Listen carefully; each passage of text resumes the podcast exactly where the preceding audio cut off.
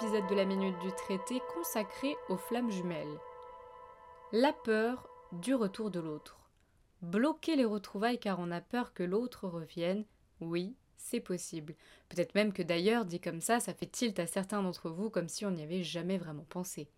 Mais comment puis-je avoir peur de ce que je désire le plus au monde? C'est antinomique dit comme ça, et pourtant dans la vraie vie, on se rend pas compte, mais c'est pareil, on a peur de ce qu'on désire le plus au monde. Ici, pour les flammes jumelles, c'est tout simple. C'est parce qu'on met la barre trop haute, on a trop d'attentes, car on idéalise l'autre ou on idéalise le moment de la revoir, de le revoir. Mais il y a aussi la peur de sa propre réaction, qu'elle soit corporelle ou émotionnelle. Car en tant que flamme jumelle, quand on a connu des vertiges, des montées vibratoires énormes, presque tomber dans les pommes en présence de l'autre, naturellement on appréhende le moment des retrouvailles en espérant que cela ne se reproduise pas qu'on puisse encaisser la quantité d'énergie qui va se présenter à nous.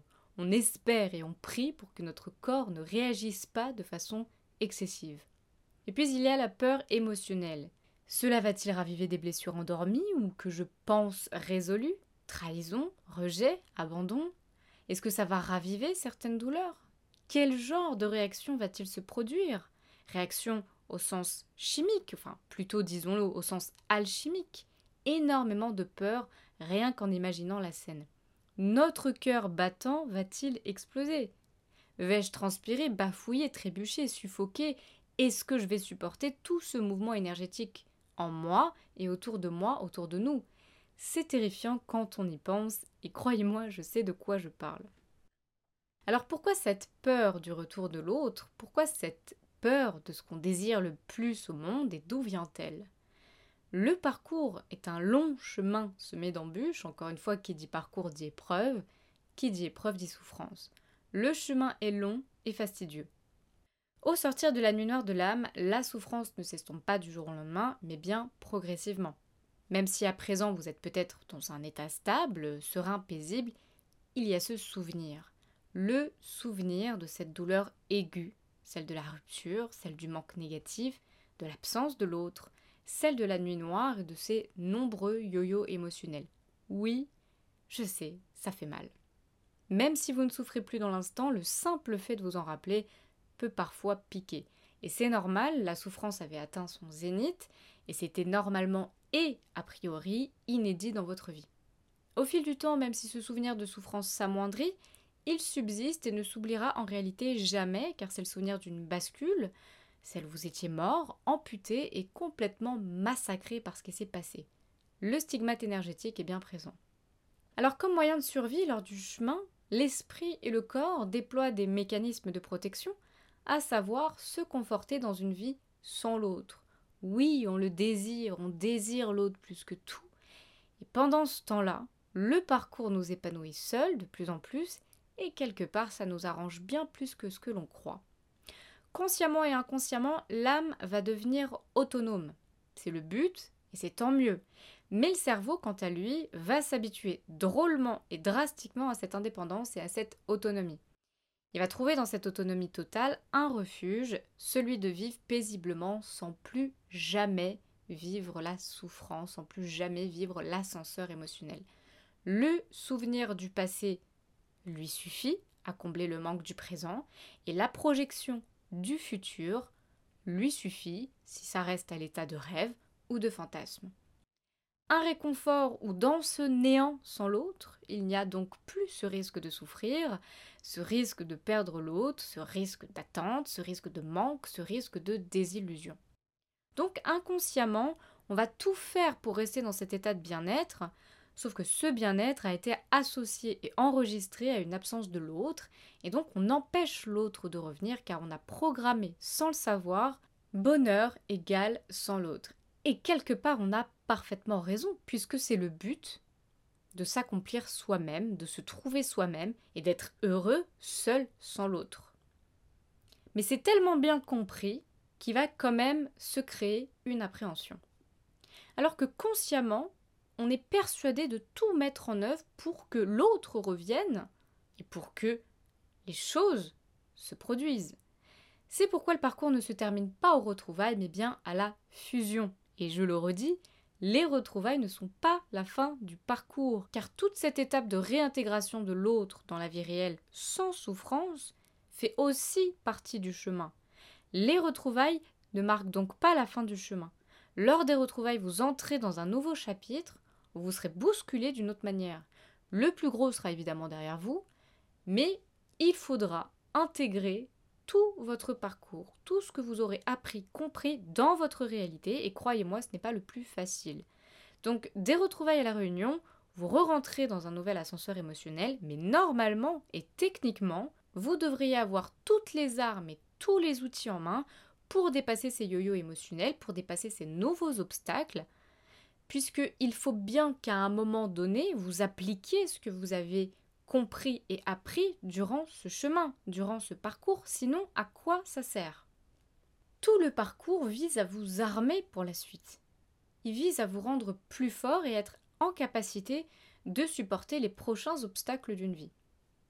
Alors, ce qui est intéressant, c'est qu'il y a dans cette pratique, donc celle d'avoir peur que l'autre revienne, un effet miroir avec votre jumeau ou votre jumelle, puisque la polarité non consacrée, donc celle qui est normalement non éveillée, fuit justement pour vivre de cette manière, à savoir garder l'autre en fantasme pour ne plus souffrir. C'est le fameux fuir le bonheur de peur qu'il ne se sauve. Eh bien, la polarité consacrée, donc la polarité éveillée, est parfaitement en miroir avec cela en réalité, car elle maintient l'autre également dans le fantasme, avec un désir de le retrouver, de la retrouver, mais juste sur le plan abstrait, sur le plan de l'esprit, justement pour éviter de ressouffrir. Donc votre mission, si vous l'acceptez, c'est qu'il faut réussir à dépasser ça et atteindre un désir concret, affirmé et assumé. Se rendre compte qu'on est dans la peur du retour de l'autre est une étape importante. Dès lors que certains auront conscientisé cette peur, va alors s'amorcer l'étape de la réintégration de l'autre dans sa réalité pour sortir du fantasme et entrer dans le concret. C'est très important et c'est ce qui va permettre aux polarités consacrées principalement yin, donc les polarités principalement féminines, de travailler leur yang et leur masculin. Donc il y a vraiment ce travail de rééquilibrage des polarités et ce travail fait partie de ce processus de rééquilibrage des polarités. Il faut sortir de l'abstrait pour aller vers du concret. Donc progressivement, il faudra intégrer la figure de l'autre dans une réalité plausible et non fantasmée. Donc par exemple, sortir des images fantasmagoriques pour visualiser des situations réelles et crédibles. Ça va prendre plusieurs semaines, plusieurs mois, car pour beaucoup, un fantasme s'est installé, mais pour 99%, ce sont des fantasmes purement idylliques et sans fondement réel. Il faut donc reconstruire le cerveau, déprogrammer les projections fantaisistes et ainsi le reprogrammer avec des projections concrètes et réelles. Et pour ça, il n'y a rien de mieux que la visualisation. Vous devez pratiquer la visualisation. Alors comment savoir s'il y a peur? Ben, C'est très simple. Fermez les yeux et visualisez le retour de l'autre de la manière la plus réelle et observez votre réaction corporelle. Maintenant, gardez cette scène et visualisez que l'autre repart, qu'il ou elle refuit vous laissant de nouveau dans le silence. Et de nouveau, observez votre réaction. Cette réaction vous donnera l'indicateur et l'intensité de votre peur. Pour beaucoup, il va y avoir une appréhension énorme de ressouffrir de ce nouveau silence, et c'est normal. Mais au fil du temps et de votre travail sur le parcours, plus vous serez en paix avec vous-même, plus lorsque vous visualiserez ce genre de scénario, plus vous devriez vous voir serein et donc accueillir tous les scénarios possibles sans appréhension. Si un jour vous êtes serein et que le lendemain ça bouscule, eh bien c'est que ça commence à progresser, donc c'est bien, mais qu'il faut justement persévérer encore dans votre cheminement, dans votre parcours, et tout simplement réessayer sans pression. Pas de souci, les choses se font avec le temps, et le temps fait son temps. Il faut bien comprendre que la peur est l'émotion la plus élevée de toutes. La peur est la plus intense de toutes. Si peur il y a, tout le reste s'annule. C'est comme le doute. Si doute il y a, ne serait-ce que 1% de doute, tout s'annule. La peur, malheureusement, l'emporte tout le temps et bloque ce qui pourrait et devrait arriver. Dans une relation traditionnelle, l'enjeu n'est pas le même, car la relation sentimentale sera une expérience à vivre. Or, dans une relation de flamme jumelle, le couple n'est pas une expérience à vivre, mais un accomplissement. en plus de votre accomplissement, naturellement, de votre propre accomplissement, le couple devient un accomplissement, voire un extra.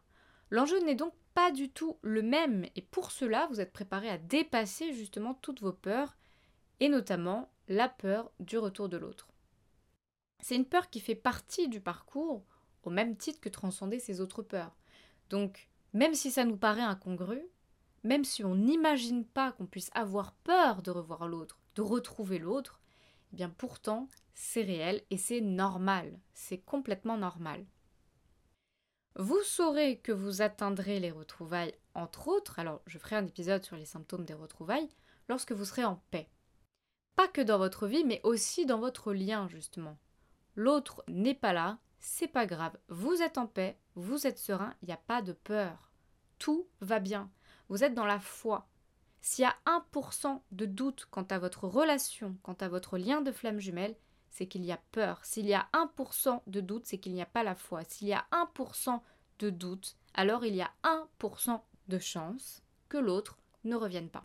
Et chez les flammes jumelles, c'est du 100%, du 100% de pureté, du 100% de nettoyage, du 100% de purification, du 100% de foi, du 100% pour tout. Sinon, il n'y aurait pas de parcours.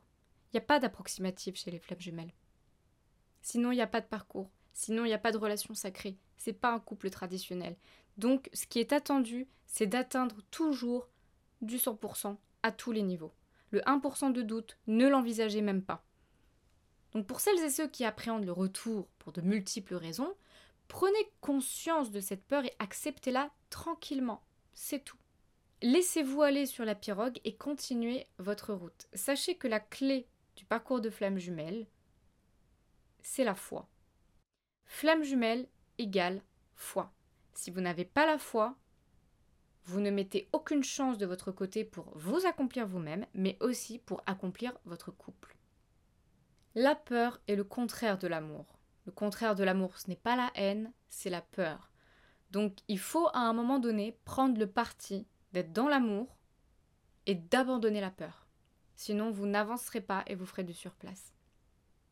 En espérant vous avoir éclairé, peut-être que vous allez vous rendre compte que vous êtes vous-même dans la peur du retour de l'autre, et dans ce cas-là, pas de problème, c'est normal. Vous pouvez continuer votre parcours tranquillement, et surtout, cultiver et nourrissez votre foi. C'est le plus important. En espérant vous avoir aidé, je vous dis à très bientôt, je vous embrasse.